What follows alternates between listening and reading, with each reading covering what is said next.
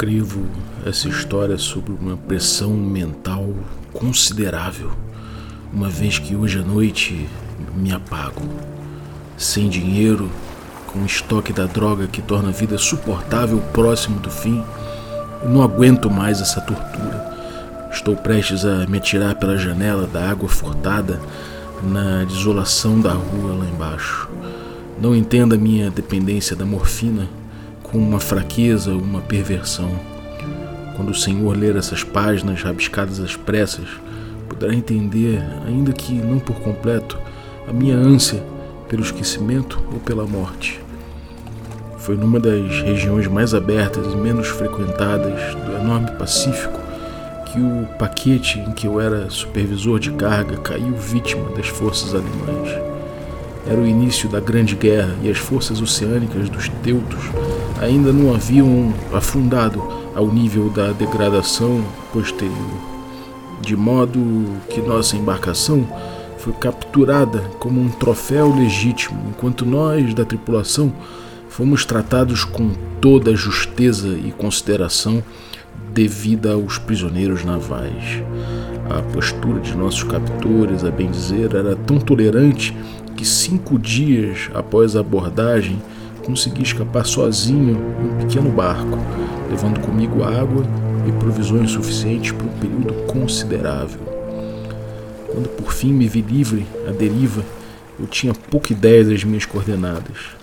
Sendo um navegador de poucas habilidades, eu só conseguia ter uma vaga noção, graças ao sol e às estrelas, de que estava ao sul do Equador Quanto à longitude, eu não fazia a menor ideia e não havia nenhuma ilha ou litoral à vista.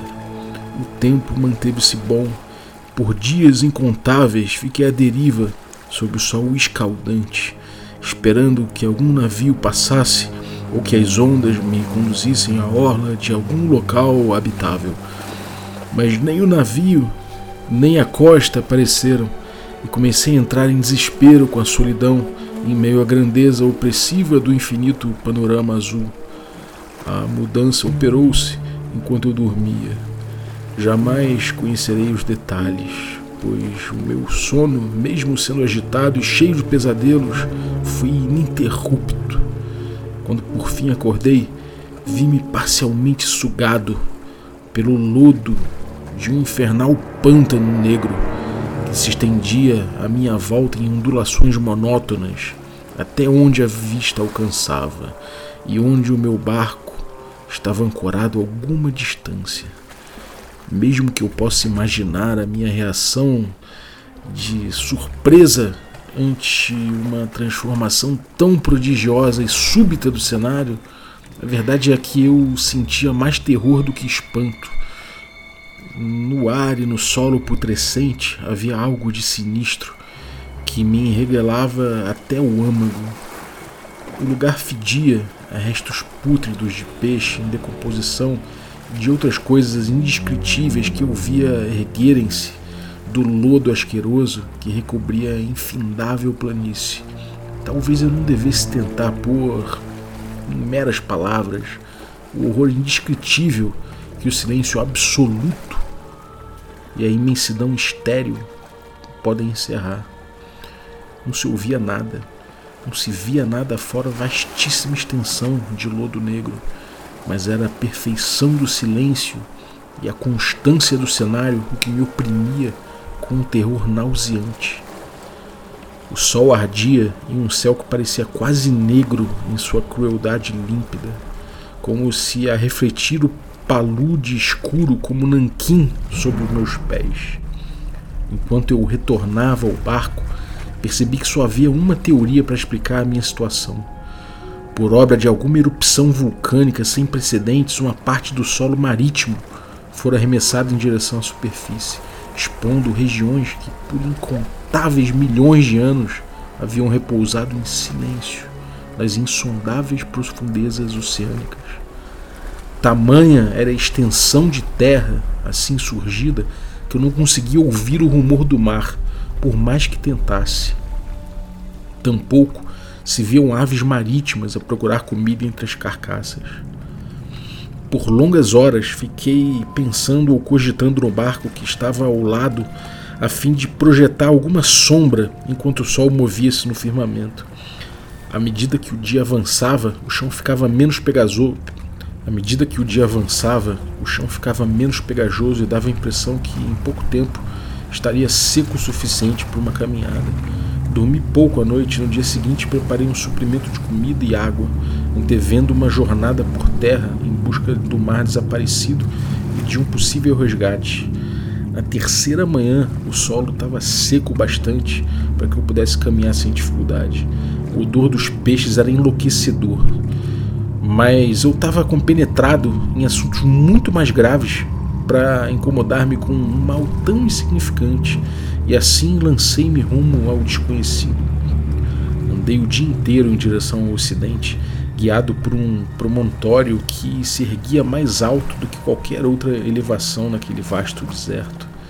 Acampei aquela noite e no dia seguinte prossegui em direção ao premonitório, que, no entanto, parecia quase tão distante quanto no momento em que vi pela primeira vez.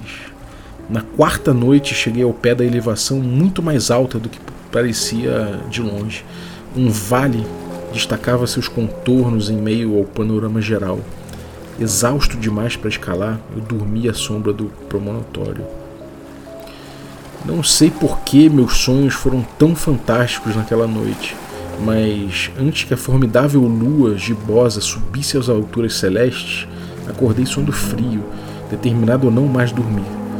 Eu não seria capaz de aguentar mais uma vez aquelas visões. O luar mostrou-me quão tolo eu fora ao viajar durante o dia. Sem o brilho do sol escaldante, minha jornada teria consumido menos energia.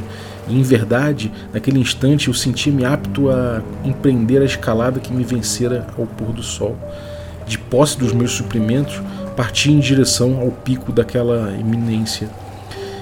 Disse eu que a monotonia constante da paisagem inspirava meu horror vago, mas acredito que o meu horror tenha sido ainda maior quando ganhei o cume do promontório e olhei para o outro lado em direção ao enorme fosso, o cânion, cujos negros recessos a lua ainda não subiram bastante para iluminar. Senti-me nos limites do mundo, olhando para o caos insondável de uma noite eterna. Meu terror era atravessado por miniscências do paraíso perdido e da terrível escalada de Satã pelos domínios da escuridão primordial. À medida que a lua subia, comecei a notar que os declives do vale não eram tão íngremes quanto eu imaginara a princípio. Saliências e escarpas na rocha proporcionavam uma descida relativamente fácil, e após algumas dezenas de metros, o declive tornava-se bastante gradual. Tomado por um impulso que não sou capaz de explicar, desci pelo caminho de pedra e postei-me no declive mais suave, lá embaixo, olhando aquelas profundezas infernais, onde luz alguma jamais havia penetrado.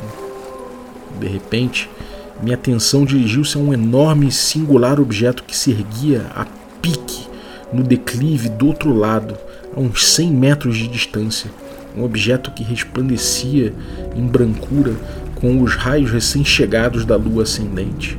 Logo me convenci de que era uma enorme rocha, mas por algum motivo eu tive a nítida impressão de que aquele contorno e aquela disposição não podiam ser obra da natureza. Um, um exame mais atento encheu-me de sensações inexplicáveis, pois apesar da enorme magnitude e da proximidade ao abismo iante que repousava ao fundo do mar desde que o mundo era jovem, percebi sem a menor dúvida que o estranho objeto era um monolito bem formado, cuja opulência conhecia o trabalho e talvez a adoração de criaturas vivas e pensantes. Confuso e assustado, mas, mas sentindo o entusiasmo dos cientistas e arqueólogos, Examinei meus arredores em maior detalhe. A lua, já próxima ao zênite, resplandeceu com um brilho estranho acima do sobrancelho, do sobrancelho promontório que circundava o abismo e revelou um enorme volume de água lá embaixo, que se estendia para os dois lados e quase batia-me nos pés enquanto eu permanecia no declive. No outro lado do pélago, pequenas ondas quebravam junto à base do monolito ciclópico, onde se viam inscrições e esculturas primitivas. A escrita usava um sistema de hieróglifos que eu ignorava, diferente de todos aqueles vistos nos livros e consistia, na maior parte, de símbolos aquáticos estilizados, como peixes em guias, polvos, crustáceos, moluscos, baleias e outros. Muitos hieróglifos representavam coisas marinhas desconhecidas ao mundo moderno, mas cujos corpos, em decomposição, eu avistara na planície que se erguera do mar. Era o estilo pictórico no entanto, o que mais me hipnotizava, claramente visível na água, graças às suas enormes proporções, havia um conjunto de baixos relevos cujos temas teriam despertado a inveja de um doré. Acho que as figuras representavam homens, ou pelo menos um certo tipo de homem. No entanto, as criaturas apareciam divertindo-se como peixes na água de alguma gruta marinha ou rendendo homenagem a um templo monolítico que também parecia estar sobre as ondas. Os rostos e formas eu não ouso descrever em detalhe, pois a simples lembrança faz-me fraquejar. Grotesco além da imaginação de um Poe ou de um Buer, o contorno geral das figuras era muito humano, apesar das mãos e pés com membranas natatórias, dos impressionantes lábios carnudos e molengos, dos olhos vidrados, arregalados e de outros traços de lembrança desagradável. Tive a curiosa impressão de que os desenhos estavam bastante fora de proporção com o cenário ao redor. Uma das criaturas aparecia matando uma baleia, representada em um tamanho só, um pouco, um pouco maior do que ela própria. Como eu disse, reparei no aspecto grotesco e no tamanho exagerado das figuras, mas no instante seguinte Pensei que aqueles seriam apenas os deuses imaginários de alguma tribo primitiva de pescadores ou navegadores, uma tribo cujos últimos descendentes haviam perecido antes que o primeiro ancestral do homem Piltdown ou do homem de Neandertal nascesse. Estupefato com o vislumbre de um passado que extrapolava a imaginação do mais ousado antropólogo, pus-me a meditar, enquanto a lua lançava reflexos singulares sobre o silencioso canal à minha frente. Então, de repente, eu vi. Com um leve rumor que marcou sua chegada à superfície, a coisa apareceu acima das águas escuras. Vasto como um polifemo, horrendo, aquilo dardejava como um pavoroso monstro saído de algum pesadelo em direção ao monolito ao redor do qual agitava os braços escamosos ao mesmo tempo que inclinava a cabeça hedionda e emitia sons compassados. Acho que foi naquele instante que eu perdi a razão. Em relação à escalada frenética do aclive e do promontório e à jornada delirante rumo ao barco, não recordo quase nada. Acho que cantei um bocado e rompi em gargalhadas estranhas quando não consegui mais cantar. Tenho lembranças difusas de um, uma forte tempestade algum tempo depois é, de eu retornar para o barco, e de qualquer modo sei que ouvi trovoadas e outros sons que a natureza só emite em momentos de maior furor. Quando emergi das trevas, eu estava no hospital em São Francisco. Quem me levou até lá foi o capitão do navio americano que resgatou meu barco, a deriva no oceano. Falei muito no meu delírio, mas eu descobri que haviam dado pouca atenção às minhas palavras. Meus benfeitores não sabiam nada a respeito das terras emersas do Pacífico, e não julguei apropriado insistir em algo que eu sabia ser inacreditável. Certa vez falei com um etnólogo famoso e diverti-o com perguntas um tanto peculiares sobre a antiga lenda filistina do Dagon, o deus peixe. Mas logo, ao perceber que o estudioso era irremediavelmente ordinário, desisti das minhas perguntas, e à noite, em especial quando a lua está gibosa e minguante, que vejo a coisa. Tentei morfina, mas a droga mostrou-se um alívio apenas temporário e prendeu-me em suas garras como um escravo desesperançoso. Agora, tenho escrito um relato completo para informação ou para o deleite zombeteiro de meus semelhantes, pretendo pôr um fim a tudo. Muitas vezes pergunto-me se tudo não seria mais pura ilusão, um simples delírio, enquanto eu jazia vociferando durante uma insolação no barco exposto aos elementos, logo após escapar da belonave alemã. Eis o que me pergunto, mas sempre tenho a visão nítida do terror em resposta. Não consigo pensar nas profundezas oceânicas sem estremecer ao imaginar coisas inomináveis que nesse exato momento podem estar deslizando e arrastando-se pelo fundo viscoso, rendendo homenagens a antigos ídolos de pedra e esculpindo sua exacrinda imagem em obeliscos submarinos de granito úmido. Sonho com um dia em que possam erguer-se acima das ondas, arrastar ao fundo em suas garras fétidas resquícios dessa humanidade pífia e devastada pela guerra. Com um dia em que a terra há de afundar e o fundo escuro do oceano erguer-se em meio ao pandemônio universal. O fim está próximo. Ouço o barulho da porta, como de um enorme corpo escorregadio batendo contra a madeira. Jamais vão me encontrar. Meu Deus, aquela mão, a janela, a janela.